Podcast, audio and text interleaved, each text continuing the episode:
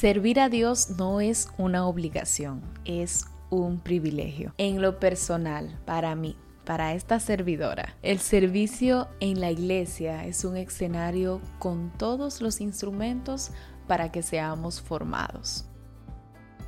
Hello, yo soy Ana Morillo y bienvenidos a este espacio donde hablaremos sobre Dios, sobre ti y sobre mí.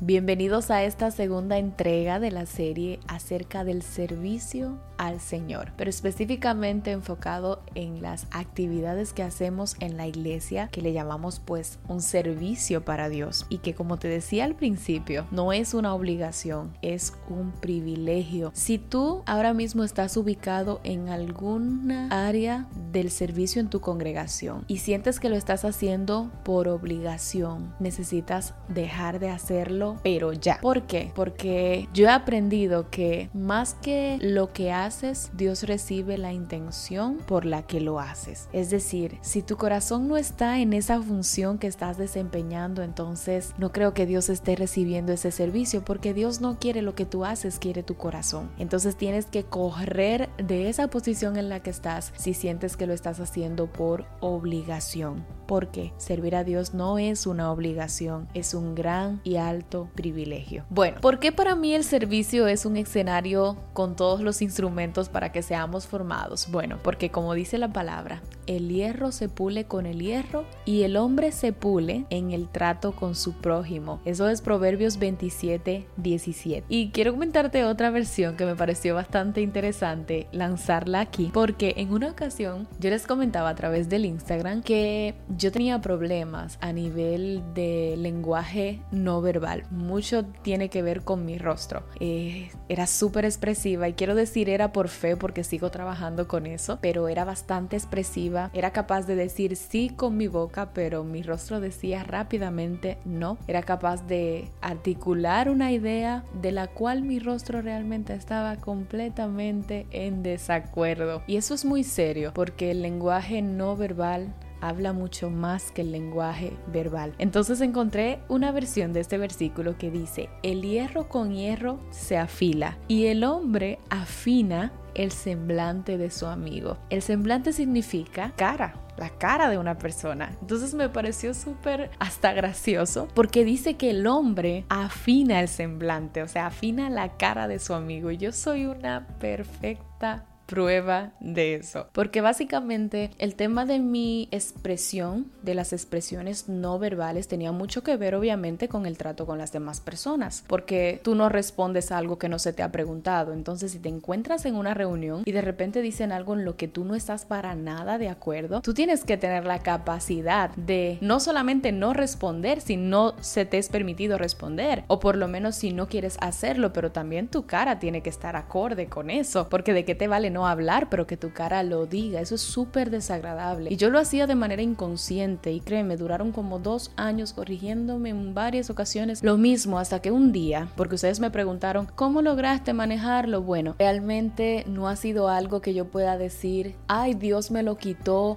o de milagro pues ya no hago gestos, ya ya mi cara es totalmente neutral, no realmente es algo que me ha costado y me sigue costando mucha conciencia, conciencia de mí, de en cada ocasión en la que me encuentro hablando, cada ocasión en la que estoy compartiendo, cada ocasión en la que se me está dando alguna instrucción o se me está corrigiendo, en cada momento en el que yo incluso estoy externando alguna corrección, alguna comunicación, de mantener la coherencia entre lo que estoy diciendo y lo que está en mi interior y mi manera de expresarlo a través de mi lenguaje no verbal. Esto es delicadísimo. Es delicadísimo porque esa parte del lenguaje no verbal es como esa pequeña zorra que puede dañar todo lo que tú has venido construyendo en una conversación o en una relación por simplemente no saber manejar el lenguaje no verbal. Y llevándotelo un poquito más a lo que estuve investigando al respecto, quiero leerte algo. El investigador Albert Meravian descompuso en porcentajes el impacto de un mensaje y él llegó a la conclusión de que este impacto es 7% verbal, 38% vocal, es decir, como, como tú entonas, los matices que le das a las palabras, y un 55% el impacto está en señales y gestos. Él también dijo que el componente verbal se utiliza para comunicar información, pero el no verbal para comunicar estados y actitudes personales. Afirmó que en una conversación cara a cara, el lenguaje verbal es un 35% y más del 65% es comunicación no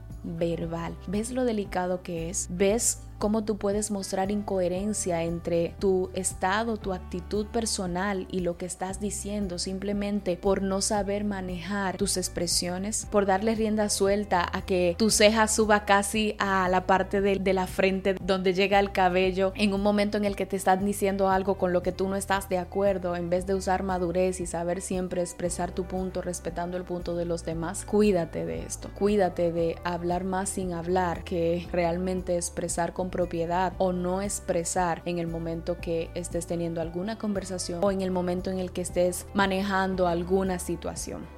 Cuídate de esto. Pero volviendo a nuestro tema, el hierro se pule con el hierro y el hombre se pule en el trato con su prójimo. ¿Por qué este versículo? Porque nuestro servicio, como te decía en el primer episodio, tiene que ver con la ofrenda que damos a Dios de nuestra vida, de nuestros talentos, pero también tiene que ver con nuestro deseo de edificar a los demás. Porque todo lo que hemos recibido ha sido para nosotros ser edificados mutuamente, ser esos instrumentos de edificación para el cuerpo de Cristo, es decir, para nuestros hermanos. Por eso, el servicio es un escenario de entrenamiento, donde Dios te forma el carácter, donde Dios te hace desarrollar madurez, donde Dios pule las áreas en ti que no deben de estar tan eh, mal formadas como quizás están. Y es que todos llegamos a la iglesia y aún los que nacieron en ellas y, y la vida nos va formando y va dándonos formas no exactamente muy alineadas a lo que Dios espera que seamos. Entonces Dios usa el escenario de la iglesia y del servicio para poder transformar esa forma no adecuada que de repente pues la vida, las circunstancias, los procesos que atravesamos nos dieron. Y ese es el primer punto de este episodio.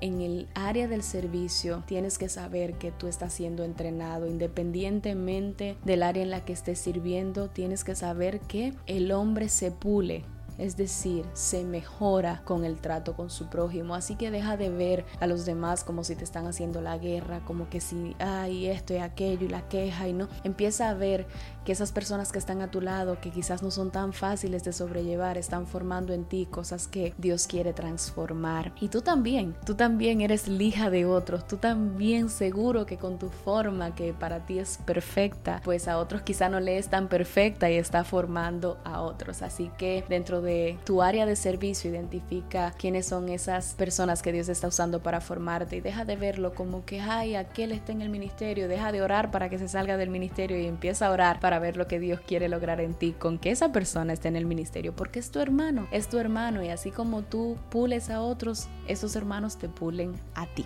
Lo segundo que quiero tratar, y te lo comentaba también en el episodio anterior, pero de una manera más general, es que en el escenario del servicio siempre habrán retos, retos que tú vas a tener que enfrentar y que vas a enfrentar según el nivel de compromiso que tengas con tu servicio para Dios. Por ejemplo, el reto de sentirnos agotados o desgastados, porque sí, Servir para Dios no nos hace exentos a nosotros en algún momento agotarnos, desgastarnos y perderle de alguna manera pues el, no quiero decir el chiste, pero básicamente sí, el chiste al servicio porque el humano es así, nosotros somos fáciles para desanimarnos. Entonces, ¿qué pasa? Yo leí una vez una frase que decía, aprende a descansar en el ministerio para que no tengas que descansar del ministerio. Cuando te sientas agotado, desgastado, renuévate en la presencia de Dios. No sigas en automático, no sigas de forma mecánica, sino más bien atrévete a ir por más en la presencia de Dios para seguir dando más. Lo otro es acerca de que a veces sentimos que no estamos sembrando en buena tierra. El lugar donde Dios te plantó, como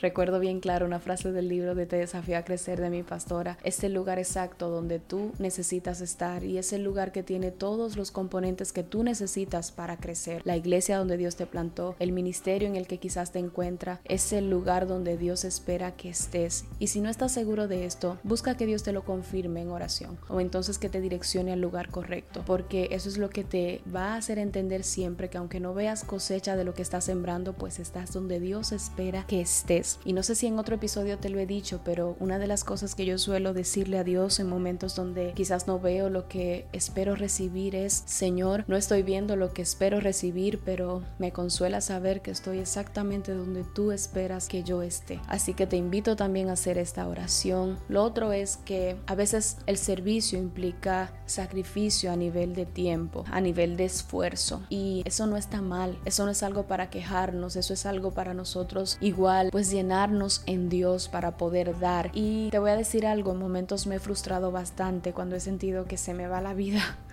en el servicio que tengo que llegar a la iglesia en cierto horario. Ustedes saben que trabajo en la congregación y, o sea, trabajo en el área administrativa, pero estar en la iglesia desde las 8 y ya luego salir a las 5 del área laboral, luego entrar al servicio, a veces resulta agotador y siento como que todo el tiempo está ahí, pero he aprendido a que cuando llegan esos ataques a mi mente como de, oye, no estás teniendo tiempo para otras cosas, pienso, esta es la temporada de Dios para mí, para yo dedicarme al servicio. Llegará otro momento en el que quizás no lo voy a poder hacer como lo estoy haciendo ahora, entonces tengo que ver ahora que tengo la posibilidad pues de hacerlo de la mejor manera. Esto no resulta tan fácil, hay momentos donde parezco niña chiquita, rebelde con el Señor, pero Él vuelve con su Espíritu Santo a ministrarme, a recordarme que debo de entender las temporadas de Él para mi vida. Y te aconsejo que hagas lo mismo, que no veas quizás, ay, estoy dedicando todo el tiempo, no tengo tiempo para salir, para viajar, quizás que es lo que quiero, no lo veas como no tengo tiempo para eso, velo como en este tiempo Dios requiere más de mí y si esto no cambia, pues Dios te va a dar la fuerza y te va a hacer sentir plena en el servicio, pleno en el servicio. Pero mientras entiende que si Él te tiene ubicado en esta temporada en eso, es porque Él confía en ti te, y te ha asignado en este tiempo para eso. Y de repente, pues también como hijo, como hija, acércate a su presencia y dile cómo te sientes referente a quizás estar todo el tiempo sirviendo sin poder hacer otras cosas que tú tienes. Porque yo sé que Dios es un Dios de amor y Él también sabe darnos nuestros refrigerios y, y de alguna manera pues como todo padre consentirnos un poquito con algunos deseos que tenemos en nuestro corazón, si obviamente es su voluntad. Y por último, el reto de servir a Dios pero desconectado de Él. Yo no quería hacer este episodio largo, pero te voy a contar algo que me pasó hace varios años, porque creo que no te lo he contado. Hace varios años me tocó estar sentada durante tres meses y eso fue para mí como que me quitaran la vida literal y creo que fue el escenario perfecto de Dios para mí para hacerme entender que yo no podía servir al Dios de la obra sin conocer al Dios de la obra. Yo no podía servir en la obra sin conocer al Dios y dueño de la obra y realmente en esa ocasión eh, estuve sentada por, por una acción que hice que no fue muy correcta, nada grave, no, no empieces a, a idearte cosas.